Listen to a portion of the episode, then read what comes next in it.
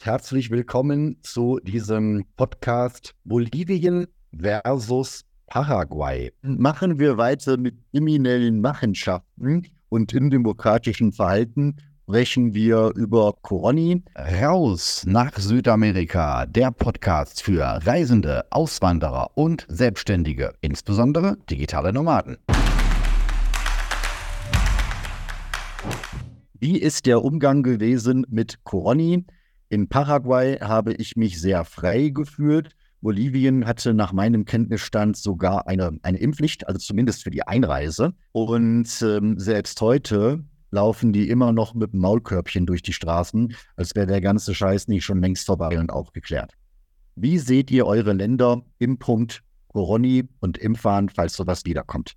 Also in, in Bolivien ist ja auch ein, ein, Mitglied der WHO und das kriegen auch alles vorgeschrieben es ist ein gewisses äh, Potenzial an Erpressung, wenn man auch äh, vielleicht gewisse Kredite dann wieder beantragen möchte. Und da wurde ein gewisser Druck ausgeübt. Und in den Medien wurde auch viel natürlich berichtet in Bolivien. Und ähm, es gibt ein anderes Gesundheitssystem und natürlich auch eine andere Krankenversicherung in, in Bolivien. Da ist jeder mehr selbst für sich verantwortlich und die Familien auch. Und wenn da jemand krank wird, muss die ganze Familie auch finanziell mit hinhalten und äh, vielleicht teilweise Sachen verkaufen, um dort äh, ja die Krankenhauskosten zu bezahlen. Und das hat äh, eine ganz andere Motivation in Bolivien, praktisch, dass die Familien untereinander sich sehr äh, ängstlich waren und äh, das ist deswegen auch der Grund, warum heute noch mit dem Maulkorb oder mit dem Mundschutz rumgelaufen wird. Äh, teilweise, weil die Angst haben oder denen das so suggeriert wird, ähm, wegen der Oma sich bitte vorzusehen und die ist ja krank und so weiter und so fort. Und deswegen ist es, ich will das nicht in Schutz nehmen, aber in Bolivien ist da in den Köpfen auch ganz schön viel passiert, dass man denen das, äh, diese Angst verbreitet hat. Und äh, die Impfung, das wurde natürlich dann auch äh, von, von, offizieller Seite dann gesagt, dass man sich impfen lassen soll. Das wurde in den Medien gesagt und so weiter und so fort. Aber es gab keine Impfpflicht. Äh, es gab mal so eine, äh, im Januar 21 wurde das mal ganz kurz angesprochen, dass man nur zur Bank gehen kann, wenn man geimpft ist zum Beispiel. Und dass man dann hätte nur seine Bankgeschäfte machen können, wenn man geimpft ist. Und da muss man aber sagen, das sind die äh, im Hochland diese Koljas, wie man so sagt, die Indigenen dort oben und auch ähm, diese haben dann wirklich, also lassen sich das nicht lange bieten, weil jeder muss dort auch sein Geschäft jeden Tag äh, durchführen können, also jetzt äh, seine, sein, äh, ja, seine Brötchen verdienen und äh, damit lässt man sich praktisch, äh, wenn man sowas nicht finanziell durchhalten kann, dann gehen die Leute da auf die Straße und äh, versuchen, diese ganzen Gesetze natürlich auch wieder ähm, ja, ihren Ausdruck zu verleihen, dass, dass sie nicht damit einverstanden sind, um zu kippen. Ja, so war das in Bolivien. Genau. Chris, wie war es in Paraguay? Was Paraguay angeht, äh, ich unterscheide mal zwischen dem Regierungshandeln und der Meinung der Bevölkerung. Die Regierung hat in der frühen Phase der Pandemie äh, aus meiner Sicht relativ scharf reagiert. Also wir hatten ja auch Lockdowns, wo wir da wirklich nicht raus durften oder dann gab es mal eine Phase mit geraden und ungeraden Autokennzeichen, die äh, im Supermarkt dürfen, auch immer nur eine Person im Supermarkt und keine Kinder. Also die Phase hatten wir hier schon. Ähm, das wurde in der späteren Pandemie dann besser, als in Deutschland die nächsten Lockdowns kamen. Da lagen hier, ähnlich wie offenbar auch in Bolivien, die Nerven bei den Menschen einfach blank, weil die gesagt haben, wir haben nichts zu beißen. Also wenn ich zu Hause bleibe jetzt und den Lockdown einhalte, dann verhungere ich. Und wenn ich losgehe, kann ich ein Virus kriegen, aber kann auch überleben. Also ich probiere das jetzt einfach mal. Ne? Also dann haben die, waren die Leute irgendwann auch weniger gefolgsam. Eine richtige Impfpflicht für Covid-19 hat es hier auch nie gegeben. Es gibt äh, eine Impfpflicht für andere Impfungen, also so die ganzen klassischen Impfungen, aber sie wird nicht kontrolliert und auch nicht groß eingehalten. Also ja, uns hat jetzt in sechs Jahren keiner gefragt, ob wir diese Impfung haben. Das war irgendwie auch nicht wichtig im Leben. Ne? Von daher ist das dann zu vernachlässigen. Ähm, wie sehr die Menschen den Regeln folgen, hängt ein bisschen davon ab, wie dicht man an der Staatsgewalt ist. Das gilt für viele Regeln, auch Helmtragen auf dem Motorrad. In Asunción ist die äh, Quote derer, die den Gesetzen folgt, doch relativ groß. Also die Menschen tragen auch auf dem Motorrad zu 90 Prozent Helm. Und dementsprechend hat man damals auch Maske getragen oder Helm und Maske. Das ist ja auch sehr innen gewesen dann. Ne? Und je weiter man von Asunción wegkommt, umso weniger wird das dann aber. Also da legt man die Gesetze eher zu den eigenen Gunsten aus. Und ein Faktor muss man auch sehen. In, äh, im Vergleich zwischen Deutschland auf der einen Seite und Bolivien und Paraguay auf der anderen Seite. Wir haben einfach viel mehr Platz hier. Das heißt, wenn die Bevölkerungsdichte geringer ist, dann macht es am Ende des Tages einen großen Unterschied, ob du auf deinem 3000 Quadratmeter Grundstück äh, bleiben musst und das nicht verlassen darfst. Da hast du ein Volleyballfeld auf, da spielst du mit den Nachbarn vielleicht. Oder ob du irgendwie in einer 54 Quadratmeter Wohnung im Hochhaus wohnst und nicht raus darfst für drei, vier Wochen. Das tut deutlich mehr weh irgendwie, wenn du auf enger Fläche eingesperrt bist, als wenn du zwar irgendwie mal das Grundstück nicht verlassen durftest, aber das Grundstück war groß genug. Das ist dann leichter zu ertragen. Ja, ich habe noch drei Fragen auf der Liste. Versuchen wir unsere Antwortzeit ein bisschen zu reduzieren, weil wir schon ein Stündchen dabei sind. Hm, Preisniveau und Grundstücke. Ich nehme beide Länder extrem günstig wahr. Da kommt allenfalls Inflationsargentinien noch gegen an. Ich nehme wahr, dass die Hauptstädte, also Asunción und Santa Cruz, was ja nicht die Hauptstadt ist, die sind noch mal einen Tacken teurer aber ansonsten ist es im Hinterland ist es nahezu unfassbar günstig. Wie nehmt ihr das Preisniveau wahr? Und jetzt eine ganz schwierige Frage. Wie, was kann man so kalkulieren für ein Hektar Land oder ein Häuschen? Jetzt kommt wieder die Gegenrede, es kommt drauf an, es ist die Lage, Angebot und Nachfrage ist mir vollkommen klar. Wenn ihr mal irgendeine griffige Zahl in den Raum schmeißen könnt, hm, für so ein kleines Eigenheimchen mit einem Grundstückchen, wo man sich als Deutscher wohlfühlt, was dürfte man dort kalkulieren?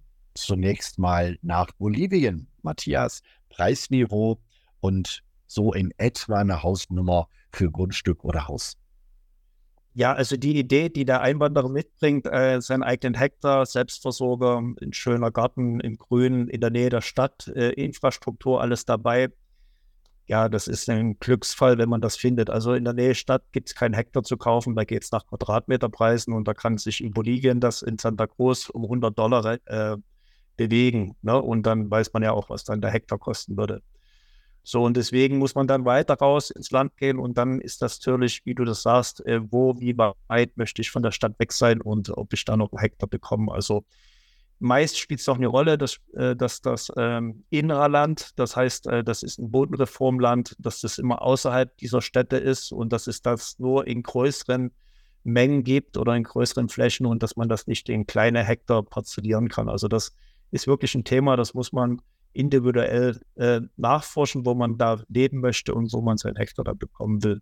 Es gibt in Santa Cruz auch eine riesengroße nationale Migration. Da haben jetzt die Ausländer weniger dazu mit zu tun, dass die Preise hochtreiben.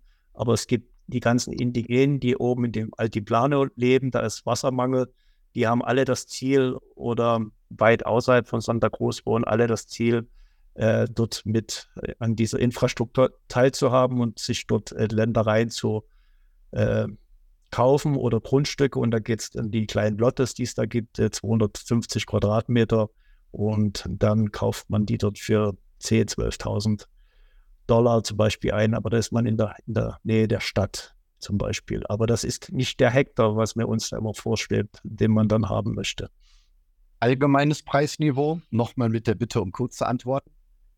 Ja, wenn wir jetzt in so einem Kondominium sprechen, dann 100.000 kostet so ein Haus mit 250 Hektar, äh, 250 Quadratmeter äh, Fläche und vielleicht 120 Quadratmeter Wohnfläche ja, da ist alles geschützt. Das ist, wäre jetzt so ein Kondominium um die 100.000. Man kriegt das auch für 60.000, je nachdem. Aber ja, das sind schon fast deutsche Preise auch in diese Richtung. Mal über die Immobilien hinweg. Hm, ich empfinde das Essen hier relativ günstig. Hier in La Paz esse ich fast nur indisch. Bin so froh, dass wir hier indische Restaurants haben und zahle dafür 50 Bollos. Das sind 7 Euro. Wein ist extrem günstig. Die stellen dir auch für 5, 6 Euro eine Flasche Wein auf den Tisch. Dafür haben sie eine Biersteuer. Das Bier teurer ist als Wein. Das ist gewöhnungsbedürftig. Chris, allgemeines Preisniveau in Paraguay und mal irgendeine Hausnummer kurz und knackig für Immobilien. Nur das fürs Gefühl. Ja, du stellst eine komplexe Frage, die kurz und knackig zu beantworten führt ins Leere. Also da muss man ein bisschen was zu sagen. Ich gebe konkrete Beispiele äh, was Preise angeht. Äh, ein Kilo Rindfleisch, 6 bis 11 Euro für ein Kilo Rindfleisch. Äh, eine Flasche Bier im Restaurant, ein Euro. Ähm, oder auch eine Flasche Cola oder sowas in der Richtung. Abends essen gehen ab 4, 5 Euro. Bei 10 Euro hast du schon was richtig Gutes. Ähm, wenn du in den Supermarkt gehst, ähm, wer äh, den, den Lastern gerne frönt, also Zigaretten sind hier extrem günstig, also unterm Euro eine Schachtel. Äh, interessiert mich nicht, bin nicht Raucher, aber äh, du findest hier Rum eine Flasche 07 für 2 Euro und den Bacardi für 4,50 Euro, weil der andere ja so billig ist, der einheimische Rum. Also das sind alles Dinge, die sind richtig günstig. Wenn du auf Gebrauchtwagen guckst, jetzt kommen wir mal zu den Sachen, die teurer sind. Ähm, also im Supermarkt hast du beispielsweise auch günstige, was habe ich jetzt gerade gehabt? Bananen. Äh, ein Kilo etwa 40 Cent und die sind lecker, die Bananen. Die wachsen um die Ecke hier. Die sind viel leckerer als in Deutschland. Also Bananen, Orangen, das kostet irgendwie alles nichts. Mango. Mango kostet null. Weil jetzt in der Jahreszeit, da stehen überall Mangobäume. Du kriegst die Mangos manchmal gar nicht im Supermarkt, weil die ja überall auf dem Boden liegen. Wer sollte im Supermarkt gerne sich eine Mango kaufen? Das macht ja keinen Sinn. Du hebst dir einfach eine auf und gut ist. Ne? Also das ist alles die positive Seite. Ähm, die andere Seite ist, wenn du mit Kindern kommst und du willst eine anständige Schulbildung für deine Kinder haben, dann bist du entweder online unterwegs und zahlst da 2, 3, 400 Euro im Monat oder du gehst auf die internationalen Präsenzschulen in Asunción und Umgebung, dann bist du 500 Dollar oder auch mehr pro Kind und Monat. Ne? Das zahlst du dann zehn Monate im Jahr. Und da bist du natürlich gewohnt, dass die Schule eigentlich gratis war. Also das kann schon ein Schlag ins Kontor sein. Was Gebrauchtwagen angeht, zahlst du hier auch locker 10, 20, 30 Prozent mehr, je nach Alter des Fahrzeuges. Das ist ja auch ziemlich teuer. Also man muss einfach gucken, ähm, wo wohnt man, wie lebt man, wie sieht der persönliche Warenkorb aus. Und dann kann man entscheiden, äh, ob es teuer ist oder nicht. Ich finde es insgesamt schon deutlich günstiger. Aber das mit der Schule, das hatte ich mir anders vorgestellt, ganz ehrlich. Aber es ist, wie es ist. Gut, Immobilien. Immobilien deckt sich viel mit dem, was der Matthias eben auch über Bolivien sagt. Es kommt natürlich stark auf das Stadt-Land-Gefälle an. Und in den Städten wird überhaupt nicht ein Hektar gemessen, sondern Baugrundstücke in Quadratmeter. Ähm, in Paraguay werden auch Lotes äh, zurechtgeschnitten aus großen Grundstücken. Die Lotes hier haben meistens 12 mal 30 Meter, das ist 160 Quadratmeter. Das ist ein Standard, den wir mal als Maßstab nehmen. Für so ein 360 Quadratmeter Grundstück in Asunción kann schon sein, dass du dafür 50, 60.000 Euro bezahlst. Ich mache das jetzt mal alles in Euro. Wenn du hier in, nach San Bernardino kommst, was ein sehr schöner Urlaubsort ist, wo hier wirklich auch tolle Infrastruktur ist, viele Restaurants und so, also ich liebe den Ort hier, dann bist du für so ein Grundstück, ähm, sagen wir mal, 10.000 bis 30.000 Euro los. Und wenn du jetzt in die ärmeren Provinzen gehst, ich nehme jetzt mal im Bereich äh, Guaira und Caazapa mit den höchsten Armutsquoten, dann kosten die Lotes vielleicht nur 3.000 oder 4.000 Euro. Da sind sie dann deutlich günstiger. Ne? Ist dann aber auch eine andere Umgebung, muss jeder für sich entscheiden. Der Hausbau selber ähm, muss man immer so ein bisschen gucken. Ich sage mal, das geht so los bei etwa 300 Euro den Quadratmeter und geht so realistisch bis 1000 im Extremfall auch drüber. Die Frage ist einfach, wie man fragt. In Deutschland gibt es, oder habe ich früher gedacht, dass es so eine Art Mindestqualität gibt, heute vielleicht nicht mehr so, aber ähm, du hast hier welche, die bauen dir ein Haus für 300 Euro, vielleicht ein Dick weniger, aber dann wohnen die eben ihr Nachbarn zusammen und ich kenne einen und mein Onkel, der hat schon mal gemauert und äh, mein Bruder, von dem der Schwager, der kennt jemanden, der hat schon mal geklempnert, ne? Und wenn die dein Haus zusammen schustern, dann kommt genau das raus, was du eigentlich nicht haben wolltest. Ne? Also das ist dann im unteren Preisbereich. Da würde ich persönlich die Finger davon lassen. Aber man hört dann natürlich, das geht dann los bei 300 Euro den Quadratmeter.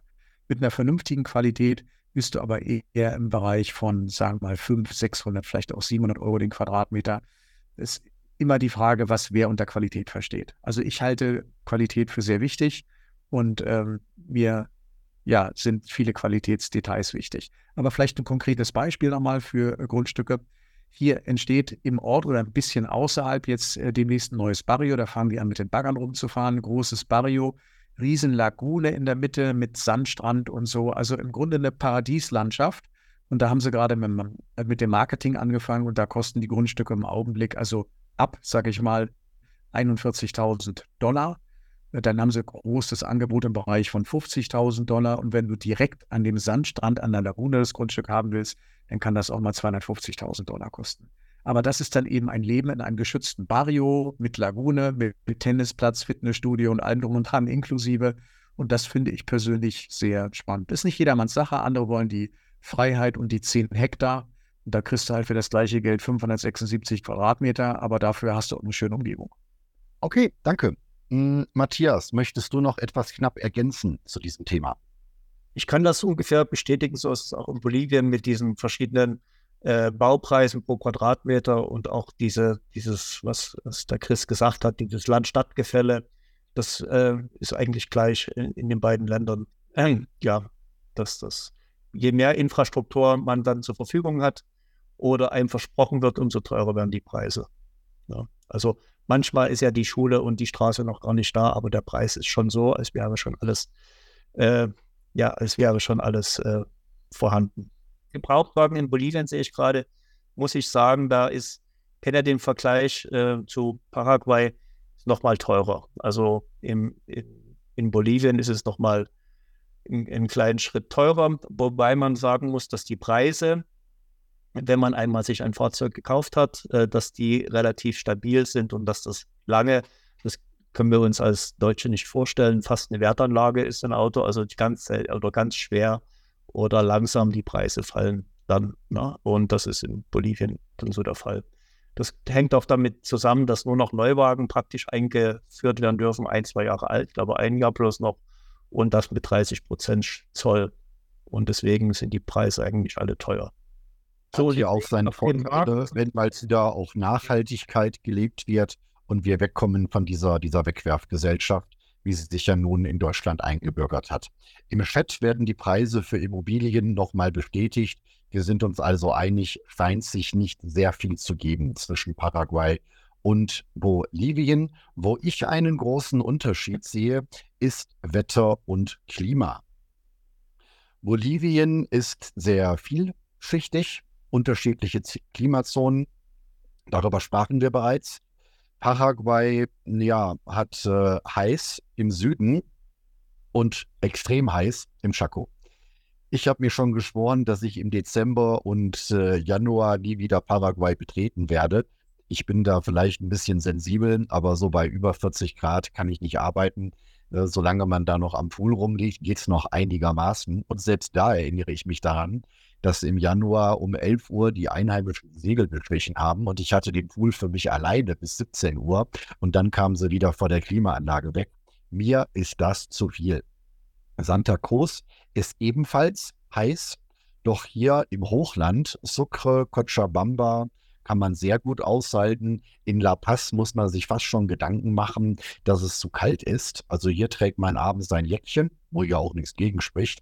Die Amazonasregion, den Dschungel, kann ich nicht beurteilen. Stimmt mir zu oder widersprecht mir, Chris, Wetter und Klima in Paraguay? Also die Frage ist natürlich, ähm, wie sehr leidet man unter, unter Wärme? Also Punkt eins, es wird in Paraguay, was das Wetter angeht, das ist meine persönliche Meinung, übertrieben. Ich meine damit, ich lese in den Chats und Foren immer wieder, wir haben 43, 45, 47 Grad, 50 Grad und was sie da alles erzählen. Ich würde mich da einfach mal nicht an das Thermometer an der Ecke halten, äh, was da irgendwie in der Sonne rumhängt, bei der Apotheke draußen und auch nicht an, das, an die gefühlte Temperatur im rechten großen C, wenn es juckt, ist über 46 Grad oder so, das, davon halte ich nichts, sondern ich würde mal auf die Daten gucken vom Meteorologischen Institut. Und da ist es für Asunción und Umgebung jetzt mal selten, also sehr selten, dass die 40 Grad geknackt werden. Im Chaco kann schon ein bisschen häufiger passieren. Da sind immer zwei, drei Grad mehr. Ne? Aber es, die, zur Wahrheit gehört auch, dass natürlich im Dezember, Januar irgendwie äh, teilweise über längere Zeit dann 33 bis 38 Grad sind und das hat sich schon gewaschen dann. Also das ist schon eine, eine drückende Hitze. Die ist übrigens nicht schwüler als in Europa. Die Luftfeuchtigkeit nimmt sich nicht viel nach den offiziellen Daten. Das ist in etwa das gleiche wie auch in Frankfurt oder so. Aber die Wärme bleibt einfach. Ne? Das kühlt sich nachts nicht so richtig runter. Und das merkt man dann schon. Aber ich sehe das immer relativ gelassen. Ich sage mir, in Deutschland gehst du im Januar nicht groß vor die Tür und du bleibst lieber im Haus und hast ein Gerät, was die Temperatur angenehm gestaltet. Das nennt sich halt eine Heizung. Und hier gehst du im Januar auch nicht so viel vor die Tür und du bleibst drin und hast eine Klimaanlage. Also, und mir ist es dann lieber, ich habe irgendwie 38 Grad als irgendwie 2 Grad Nieselregen oder Schneeregen im, im Winter. Ne? Also, das ist so meine Sichtweise. Und man muss dann auch äh, sehen, man redet natürlich bei Paraguay gerne über die Extremtemperaturen. Aber wir haben vier Jahreszeiten. Und ich möchte mal so sagen, der Frühling und der Herbst sind hier etwa so wie der, ähm, wie der deutsche Sommer vielleicht. Vielleicht ja noch heißer wahrscheinlich, ein bisschen heißer. Dann der Winter ist hier so wie der Frühling in Deutschland. Und der Sommer hier, der ist halt noch eine Spur heftiger als der Sommer in Deutschland. Da beißt die Maus keinen Faden ab. Ne? Aber wir reden dann über diese extrem heißen Temperaturen im Grunde über zwei, drei Monate im Jahr. Und wenn ich dann irgendwann im Frühling auch mal einen Tag mit 34 habe, aber nächsten Tag wieder 18 Grad oder 23, dann kann ich damit gut leben. Wie gewohnt diplomatisch ausgedrückt, äh, inhaltlich bin ich bei dir, kann mich aber sogar erinnern, dass wir jetzt im Juli, wo ich dort war, 38 Grad in Asunción hatten. Ungewöhnlich für den Höhepunkt des Winters. Ja, aber wir dürfen feststellen, du bist da etwas robuster als ich, es sei dir gegönnt.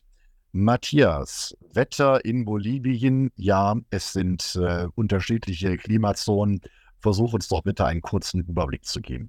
Ja, ein kleiner Unterschied, äh, der mir aufgefallen ist. Ich bin ja ab und zu in Paraguay, in, in Ipacaraí, Areguá, in dieser Gegend. Und wenn ich da gewesen bin, dann habe ich manchmal gemerkt, dass diese Nächte sich wirklich auch nicht abgekühlt haben, hatten.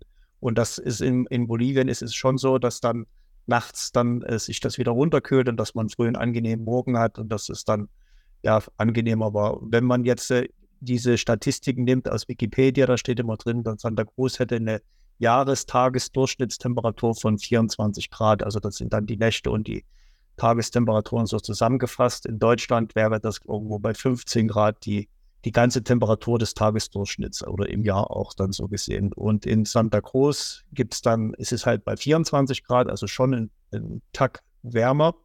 Und wenn der äh, dann die, wo uns das auch alle hinzieht, nach Samayapata in diese Höhenlagen, wo das Klima dann angenehmer ist für uns äh, Europäer und wo auch die Landschaften dann so dementsprechend auch schöner sind und grüner. Da sind wir dann bei 17 Grad, äh, 8, 19 Grad in diesen Höhenlagen, dass wir diese, ich sage jetzt eben diese Tagesdurchschnitts, also Nacht und Tag zusammen äh, dann im Durchschnitt gerechnet. Ja, und jetzt abgesehen davon, dass man dann Richtung Brasilien, dann findet man natürlich auch, dass es an die 50 Grad geht, die Tagestemperaturen und so, also Richtung äh, Porto Suárez, äh, äh, Corumba und so, also diese Richtung, dann ist es dann auch fast unerträglich. Ich kann jetzt nicht für ganz Bolivien reden, weil wir haben ja fünf äh, Klimazonen, äh, deswegen rede ich jetzt nur davon, wo wir uns am meisten. In Tarifa, das kennst du, da müsstest du auch ganz angenehme Erfahrungen gemacht haben vom Klima her oder in Sucre. Ja, das, äh, ja, so viel zum Klima. Das ist also, muss sich jeder, und so habe ich das schon auch jetzt festgestellt, sucht sich jeder dann auch seine Gebiete aus, wo er sich dann am sehr wohl fühlt.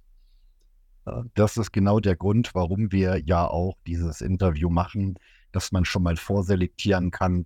Und äh, ich bin in der Erwartung, dass ihr auch für weitere Fragen noch zur Verfügung steht. Als ich mit dem Flugzeug über Bolivien geflogen bin, und das bin ich mehrfach, weil ich mir ja nun jetzt fünf, sechs Städte angesehen habe, sieht das von oben recht traurig aus, weil es alles so grau in braun ist.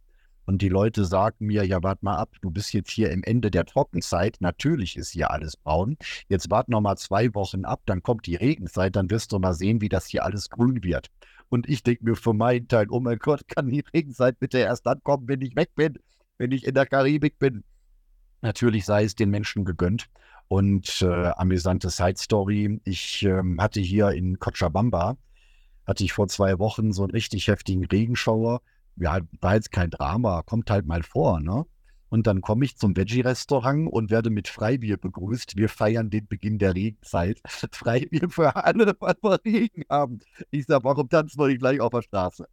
Matthias, Gibt es eine Regenzeit? Ja, doch, die gibt es. Wann ist die Regenzeit hier in Bolivien? Von wann bis wann? Also die beginnt jetzt dann, ist, äh, wenn das bei uns der meteorologische Sommer ist, dann in, in Bolivien. Man kann sagen, von Dezember dann bis Januar, Februar ist dann so hauptsächlich die Regenzeit. So. Alles richtig gemacht. Dann bin ich in der Karibik. Äh, Chris, Regenzeit in Paraguay gibt es nicht, oder? Ähm, es gibt keine ausgeprägte Regenzeit. Der Regen ist relativ gleichmäßig über das gesamte Jahr verteilt. Ja. Während ich höre ich draußen auch mal wieder das Grummeln. Es gewittert hier heute noch kräftig wahrscheinlich. Aber wenn es Monate gibt, die etwas mehr Regen haben als die anderen, dann sind es auch eher Dezember, Januar, Februar, wie auch in Bolivien. Wenn man noch sagen muss, der Regen, wenn er fällt, das ist dann so ein, also nicht, dass er den ganzen Tag dir verdirbt, dass man nicht rausgeht, sondern das sind Platzregen sozusagen in kurzen, kurzen Zeitabständen, die auch über, zur Überflutung führen und die nach zwei, drei Stunden dann wieder die Sonne scheint und alles wieder bestens ist. Also das ist nicht so ein, so ein Regen, der den ganzen Tag geht. Die ja. letzte Frage passt perfekt zu dem, was jetzt schon einige Male im Chat gefragt wurde. Einreisebedingungen, Steuern, das Ganze drum und dran. Meine Auffassung, wie ich es verstanden habe, in Paraguay, da zahlst du in der Regel 1500 Euro für den Flüchtlingshelfer.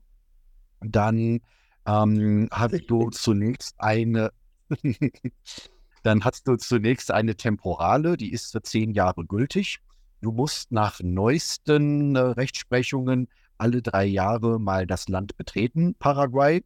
Ansonsten verfällt es. Ich hake dann ein und unterbreche das mal, entschuldige. Aber es hat ja neue Bestimmungen gegeben ähm, in Paraguay. Du kannst also jetzt zunächst mal die temporäre Aufenthaltsgenehmigung beantragen. Ähm, über uns, je nachdem, was für Papiere notwendig sind, kostet sie so 11, 1200 Euro in der Größenordnung muss man mal gucken, was da an Dokumenten zu beglaubigen und übersetzen ist. Aber das ist die Größenordnung. Dann hat man eben die Aufenthaltsgenehmigung für zwei Jahre. Ähm, danach war es vorgesehen, dass man die nächste Aufenthaltsgenehmigung für zehn Jahre bekommt und nach der zehnjährigen dann erst die dauerhafte. Da wird aber jetzt gerade diskutiert, ob man eventuell das mit den zehn Jahren weglässt und nach den zwei Jahren gleich das dauerhafte ausrückt. Ähm, das ist noch nicht so ganz entschieden. Das also schon wieder verändert. Gut. Deswegen danke, dass ihr da seid bei was so schnelllebigen. Da kann man nur mit Profis sprechen. Hm, Matthias, ich habe es so verstanden, dass man ein Einstellungs Einstellungsverhältnis benötigt. Also Paraguay hatte schon immer den Vorteil gehabt, man konnte vorsorgen, auch mit seinem äh, Ausreise und mein, sein, seine permanente oder mit seinem Aufenthaltsstatus, den man sich schon in Paraguay sichern konnte, obwohl man noch in Deutschland gelebt hat. Und in Bolivien ist ein ganz großer Unterschied. Wenn ich da die Migration mache, kann ich das Land nur noch äh, einen gewissen Zeitraum verlassen, also 90 Tage maximal im Jahr darf ich das Land verlassen. In der Zeit, wenn ich die zeitlich befristete das Visa habe für ein, zwei oder drei Jahre Minimum. Drei Jahre muss man die, äh, das Visa temp temporal, also zeitlich begrenzten Visum am Anfang machen.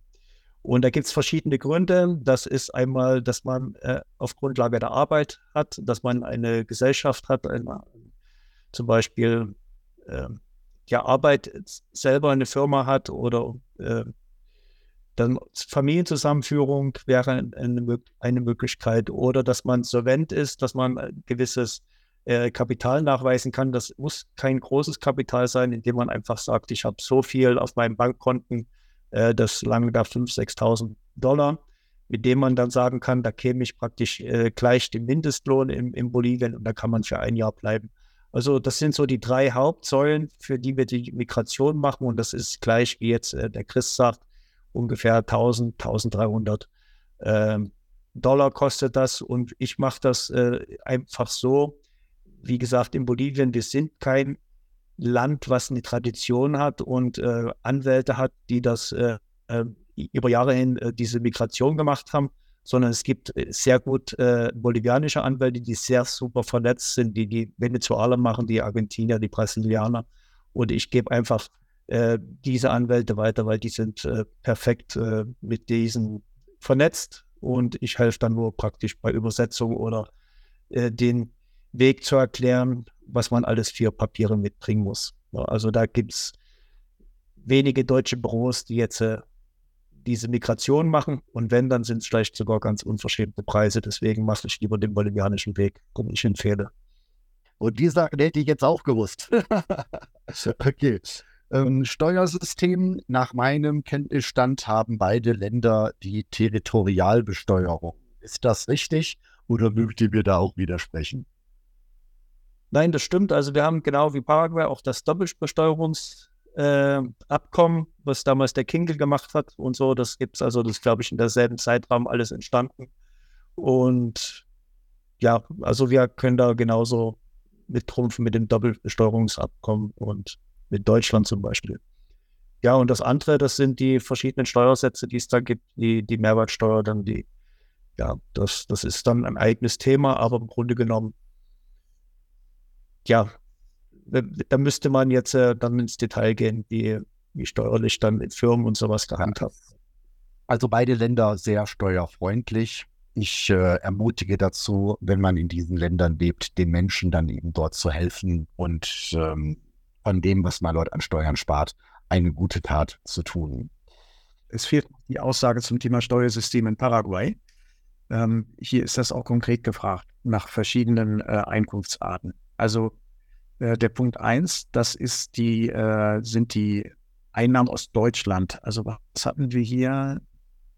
Mieteinnahmen aus Deutschland. So, da kann ich aus eigener Erfahrung sagen, äh, wie das läuft. Die Frage ist erstmal, ob beschränkte oder unbeschränkte Steuerpflicht. Ähm, da muss ich eine Schleife drehen, aber das ist eine sehr wichtige Schleife. Äh, in Deutschland, wenn man in Deutschland einen gewöhnlichen Aufenthalt hat oder aber äh, den überwiegenden Teil seines Einkommens und den wirtschaftlichen Mittelpunkt in Deutschland hat, dann kann man dort unbeschränkt steuerpflichtig sein. Das hat einen Nachteil. Man muss in Deutschland dann sein Welteinkommen versteuern, aber es hat einen Vorteil, man hat die ganzen Freibeträge. Der Unterschied ist die beschränkte Steuerpflicht in Deutschland. Die greift dann, wenn man eben auch in anderen Ländern relevante Einkünfte hat, also auch in Paraguay oder äh, ähm, ja jetzt ein relevantes Einkommen erzielt, dann ist man in Deutschland nur noch beschränkt steuerpflichtig. Das heißt, man versteuert in Deutschland nur noch das, was man in Deutschland verdient hat, die Mieteinnahmen, aber das zum deutlich höheren Steuersatz, weil die ganzen Freibeträge futsch sind. Ähm, jetzt gibt es verschiedene Konstellationen. Rentner wurde hier eben einmal geschrieben. Als Rentner, wenn man jetzt nur von seiner Rente im Ausland lebt, dann sieht es so aus, man kann in Deutschland und man sollte unbedingt die unbeschränkte Steuerpflicht beantragen. Das heißt, man versteuert in Deutschland sein Welteinkommen. Das tut nicht weh, weil man in Paraguay gar kein Einkommen hat und man behält seine Freibeträge und versteuert in Deutschland relativ gering. Wenn man das nicht macht und sich da nicht meldet, dann kann es sein, das deutsche Finanzamt kommt nach fünf Jahren dahinter und sagt, Kamerad, du lebst seit fünf Jahren in, in Südamerika, in Paraguay. Äh, du hast immer noch die unbeschränkte Steuerpflicht gehabt. Das war nicht rechtens. Du rutscht ja eigentlich in die beschränkte und die unbeschränkte hast du nicht beantragt. Das heißt, wir kriegen jetzt pro Monat noch 200 Euro äh, Steuern von dir. Das sind 2400 im Jahr, mal fünf Jahre sind 12.000 plus Steuern sind 15.783 Euro. Bis nächsten Freitag bitte. Das sind Szenarien, die kommen vor. Das ist vermeidbar. Man hätte in Deutschland ohne weiteres freiwillig die unbeschränkte Steuerpflicht beantragen können, dann hätte man den Stress nicht gehabt. Also, das ist ein Thema. Generell äh, interessiert sich Paraguay für die Mieteinnahmen aus Deutschland überhaupt nicht. Territorialprinzip, die müssen hier nicht versteuert werden. Online-Einkommen war eine Frage. Online-Einkommen ist die Frage, wie es generiert wird. Wenn ich zum Beispiel ein E-Book verkaufe oder einen Online-Kurs, dann müsste man streng genommen fragen, wo steht denn der Server? Und da bringe ich von Paraguay aus irgendwelche Leistungen. Natürlich nicht. Das E-Book habe ich ja irgendwo anders geschrieben in der Welt, aber halt nicht in Paraguay. Und den Kurs habe ich auch nicht hier gemacht. Das heißt, ich bin im Normalfall bei digitalen Produkten äh, dann hier auch steuerfrei und das Territorialprinzip greift. Wenn ich in Deutschland jetzt einen äh, beratenden, äh, in Paraguay einen beratenden Beruf ausübe und ich führe hier Zoom-Konferenzen durch und im Rahmen dieser Zoom-Konferenzen berate ich jemanden in Deutschland, dann habe ich diese Dienstleistung in Paraguay erbracht und muss sie auch hier versteuern. Ob das dann getan wird, ist eine ganz andere Frage, aber so ist in jedem Fall die äh, gesetzliche Regelung. Wenn ich versteuern sage, ähm, hier greifen im Wesentlichen zwei Steuern. Das eine ist die, äh, die IVA, die Mehrwertsteuer, das sind 10 Prozent. Und das andere ist die IRE, also die Einkommensteuer. Das sind 10 Prozent ebenfalls, wobei ich sämtliche Kosten abrechnen kann. Das heißt, wenn ich hier steuerpflichtig bin, das ist so etwa über den Daumen 800 Euro Einkünfte im Monat in Paraguay, dann muss ich mich steuerpflichtig melden. Vorher muss ich das gar nicht. Und dann kann ich aber auch alles absetzen. Das heißt, denn mein Supermarkteinkauf, da gebe ich meine Steuernummer an, denn an der Tankstelle, ich gehe ins Restaurant.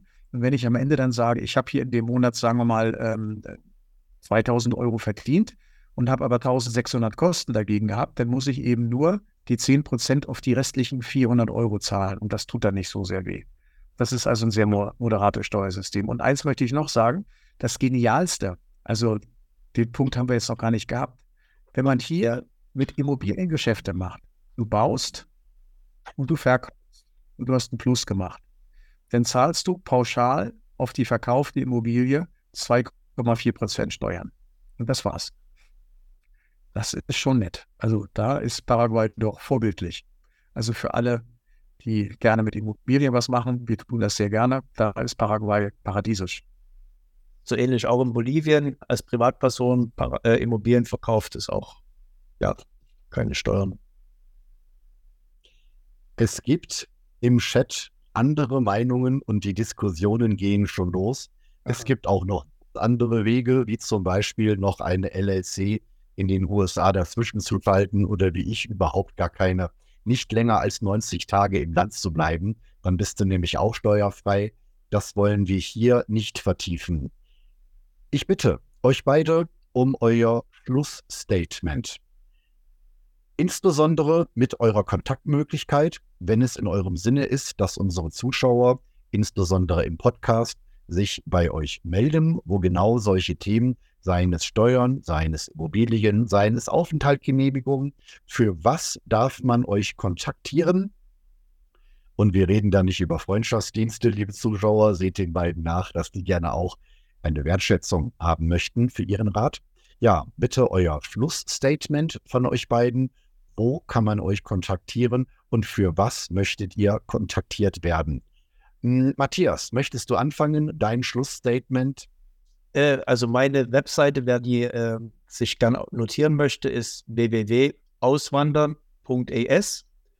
So, und, aber ich möchte mich da nicht so wichtig machen. Im Grunde genommen bin ich so wie du, oder das hast du mir gelernt, Roman, äh, das Netzwerken. Äh, das ist so meine Aufgabe, dass ich das seit 2018, ähm, seitdem ich jetzt hier in Bolivien bin, dass ich meine Netzwerke meine zur Verfügung stelle und ich kann das nur jedem raten. Und dass man sich dort in den Netzwerken informiert und austauscht und äh, weil ihr lasst alles äh, praktisch in den Deutschland oder in, in, in der Schweiz, Österreich mit euren Freunden, was ihr vorher alles gelebt und gekannt habt. Wenn ihr in ein neues Land reinkommt, müsst ihr euch praktisch neu informieren. Und deswegen äh, empfehle ich, äh, tauscht euch aus und äh, das ist der beste Schutz, auch ähm, Fehler zu vermeiden und Probleme zu kaufen. Und wer mehr Infos haben möchte, kann gerne zu mir kommen. Migration, Immobilien, äh, ja, überhaupt Beratung äh, in, in die, für das neue Land, wie es funktioniert, wie man sich da am besten einbringt und was wichtig ist. Danke, Matthias. Das ist dein Schlusswort. Ja, was bieten wir? Also ich fange mal an mit Beratungen. Die Beratung findet man auf unserer Webseite www.paraguay-pioniere.com. Und da gibt es dann Punkt Angebot und auch einen Punkt Beratung. Das sind dann so Beratungen über Zoom, wie wir das jetzt ja auch gerade machen. Das ist ein Punkt. Wir haben des Weiteren äh, drei E-Books im Angebot. Ein E-Book über meine Erkundungstour nach Paraguay. Wer also ein bisschen Geld sparen möchte und keine eigene Tour macht, der kann an meinen Erfahrungen teilhaben.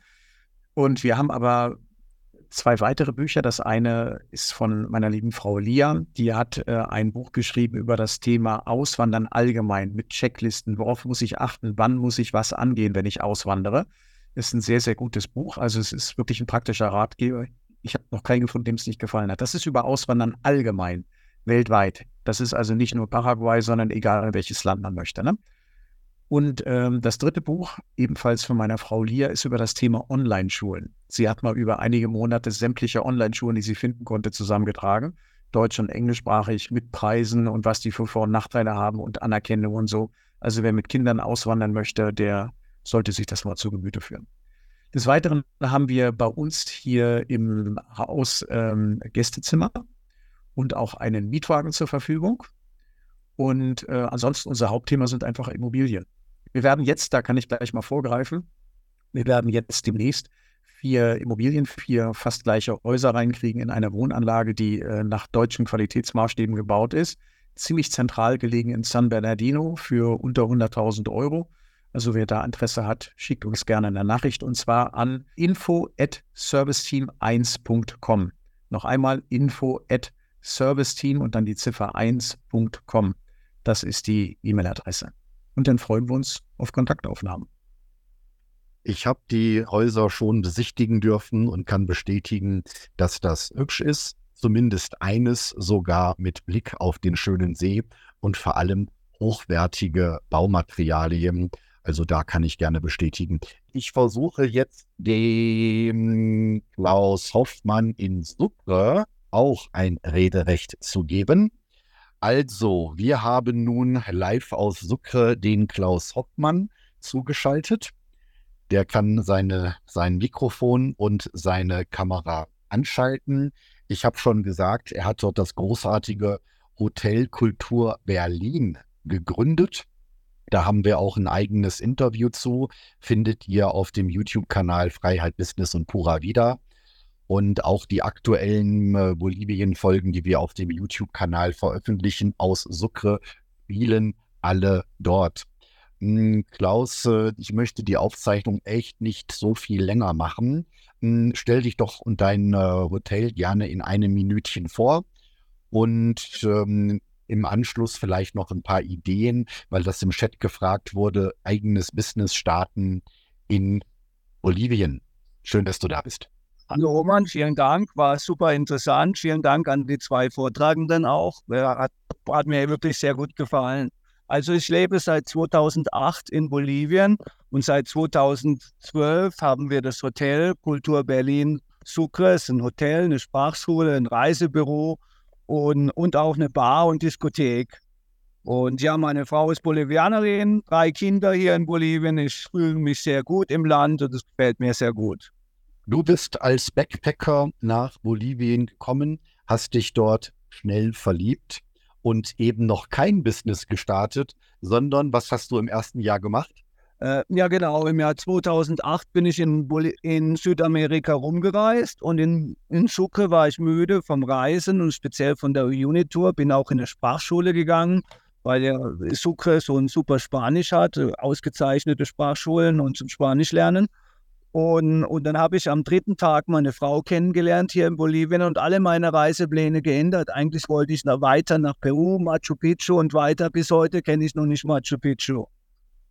Und ja gut, ähm, ich bin dann da geblieben in Bolivien, nach drei Monaten den Rückflug äh, oder dann den Rückflug angetreten, nach, äh, nach zwei Monaten Rückflug angetreten und drei Monate in Deutschland geblieben und dann aber dann zurückgekommen nach Bolivien, um zu schauen erstmal, ob man sich hier eine Existenz aufbauen kann und bleiben kann, wie das dann auch ist mit der Partnerschaft und so weiter. Und dann kam schon recht schnell die, die, das erste Kind und ja, dann, dann war es dann war's klar, ich muss mich hier irgendwie in Bolivien zurechtfinden. Und mir war auch immer klar, für mich ist es einfacher, in Bolivien hier zurechtzukommen, als für meine Frau in Deutschland. Die Bolivianer sind sehr familienverbunden und ich habe auch vorher schon mal als im Ausland gelebt. Also da konnte ich mir das dann vorstellen. Und ja, im ersten Jahr, das rate ich auch jedem, der nach Bolivien kommt, vielleicht sogar gar nach Südamerika, erstmal das Land wirklich kennenlernen, die Sprache wirklich gut zu lernen, Freunde zu machen, äh, Kontakte zu schmieden und alles und, und sich gut überlegen, was man machen möchte und nicht Hals über Kopf in das erste, in die erste Idee, ins erste Geschäft reinzuspringen und ja, äh, erstmal mit Ruhe anzugehen. Und dann, wenn man das Land dann kennt und äh, ich hatte da leider, ich hatte schon ein bisschen Kapital in Deutschland, aber ich hatte nie auch geplant, ausge, auszuwandern mit Kapital.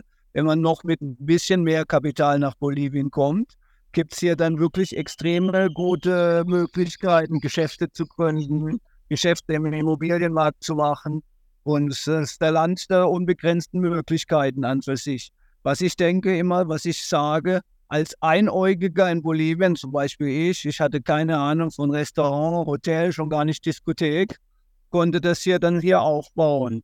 In Deutschland mit den ganzen Auflagen und alles so kapitalintensiv und so schwierig, da geht es sicher nicht so einfach. Aber hier in Bolivien kann man noch viel machen, nach meiner Meinung. Danke, Klaus. Ich habe gerade den Christoph hier auch im Webinar gesehen. Ich glaube, Christoph, das warst doch du, der mich angeschrieben hat über Facebook. Roman, warum musst du dich denn immer so abfällig über die Südamerikaner äußern? Das macht dich nicht gerade sympathischer. Und ich sage, ich äußere mich nicht negativ. Ich mag die Menschen hier. Ich fühle mich hier sehr wohl. Aber ja, steht im Chat. Aber es ist einfach wahr, dass sie in vielen Punkten Dinge nicht unbedingt zu Ende denken und unter den Blinden ist der einäugige König. Das ist ein sehr treffendes ähm, ja, Zitat vom, vom Klaus. Dass, äh, wenn man hier ja so eine deutsche Arbeitsmoral und Motivation mitbringt, Dinge motiviert zu Ende denkt und arbeitet, dann kann man hier ein mittleres Vermögen machen. Davon bin ich fest überzeugt. Okay, ihr Lieben. Ähm, ich sehe im Chat so in etwa 60 zu 40 für Paraguay, also 60 Prozent Paraguay, 40 Prozent Bolivien. Das ist so, wie ich das gerade durchscrolle im, im Chat. Und ähm, ja, kein Land hat gewonnen und kein Land hat verloren. Es sind unterschiedliche Länder mit unterschiedlichen Vor- und Nachteilen. Hm, und es ist ähm, ratsam, beides zu sehen und beides kennenzulernen und dort eine eigene Entscheidung zu treffen. Matthias meldet sich. Ich möchte unseren Joker setzen. Die Benzinpreise sind bei 50 Cent bei uns. Wie ist das in Paraguay? Benzinpreise, ich habe heute Morgen gerade getankt. Ich habe heute Morgen äh, super getankt mit 96 Oktan für 8100. Aber jetzt muss ich mal rechnen. Ich habe das erste Mal mit meiner Ueno-Karte bezahlt, eine neue Kreditkarte, wo ich an der Tankstelle 20% Rabatt kriege. 20%, das hat sich gewaschen. Dann liegen wir etwa so bei 75, 80 Cent für einen Liter Superbenzin. Diesel ist im Augenblick teurer. Also der Diesel, den man auch tanken kann mit modernen Autos, der kostet vielleicht im Augenblick so 1,30, 1,30 Euro umgerechnet, denke ich. Und die Podcast-Hörer in Deutschland kippen gerade reihenweise vom Stuhl. Jawohl, so schaut es hier aus bei uns mit äh, den Benzinpreisen und glaubt mal nicht, dass sich hier irgendwer motiviert fühlt, äh, Elektroauto zu fahren. Ne, das ist alles, ähm, ja, wir, wir lieben die alte Welt. Okay, ich fasse zusammen. Auswandern.es für España, Spanien. Da erreicht ihr den Matthias. Paraguay-Pioniere.com. Dort findet ihr die Paraguay-Pioniere, also Lia und Chris. Wenn ihr die Stadt Sucre, S-U-C-R, Sucre, S-U-C-R-E und Kultur Berlin googelt, dann kommt hoffentlich nicht der Prenzlauer Berg, sondern das schöne Hotel vom Klaus. Ich empfehle diese Location für eine ähm, Sprachreise, eben weil dort so ein super klares Spanisch gesprochen wird. Und ich empfehle, die Länder kennenzulernen, eine ausführliche Reise zu machen. Es müssen ja nicht die kompletten drei Jahre sein wie ich, aber bitte tut euch den Gefallen, dass ihr erstens euch überhaupt Gedanken macht, wie ihr Geld verdient im Ausland und auf gar keinen Fall im ersten Jahr ein Haus kaufen, in keinem Fall im ersten Jahr ein Grundstück kaufen, in keinem Fall im ersten Jahr ein Investment starten oder ähm, ein, ein Business, weil mit an Sicherheit grenzender Wahrscheinlichkeit geht das nach hinten los, weil ihr die Kultur noch nicht kennengelernt habt. Ihr werdet zu viel bezahlen und vielleicht auch Dinge, die überhaupt nicht passen und nicht funktionieren. Und deswegen möchte ich allen Podcast-Zuhörern und Videozuschauern einen Videokurs schenken. Auf dem Rausabend, R-A-U-S, rausabend.de findet ihr verlinkt einen Videokurs mit 25 Möglichkeiten, wie man im Ausland Geld verdienen kann. Als Online-Manager übrigens auch eine ganze Reihe die Sachen, die in meinen Augen nicht funktionieren. Und das ist eine wunderbare Möglichkeit, um die ersten ein, zwei Jahre dort über die Runden zu kommen, seine 2.000, 3.000 Euro im Monat zu verdienen, was hier ein Vermögen ist. Und dann mit dem Know-how dort ein Business zu starten und als Einäugiger unter den Blinden König zu sein. Ich danke euch allen für ja, das Zuschauen, für das Zuhören, natürlich insbesondere euch für die aktive Teilnahme wir können jetzt noch, ja, 300 Euro Mindestlohn in Brasilien, 337 Euro Mindestlohn in Paraguay. Für das Geld wollt ihr nicht arbeiten. Deswegen rausabend.de hole dir diesen gratis Online-Kurs. Mehr als schenken kann ich ihn nicht. So, das war's für heute. Weitere Inspirationen für dein Leben in Freiheit findest du in meinem YouTube-Kanal Freiheit, Business und Pura wieder. Oder noch besser, lerne uns persönlich kennen. Seit 2021 gibt es den Rausabend, den Infotreff für Reisende, Auswanderer und Selbstständige, insbesondere digitale Nomaden. www.rausabend.de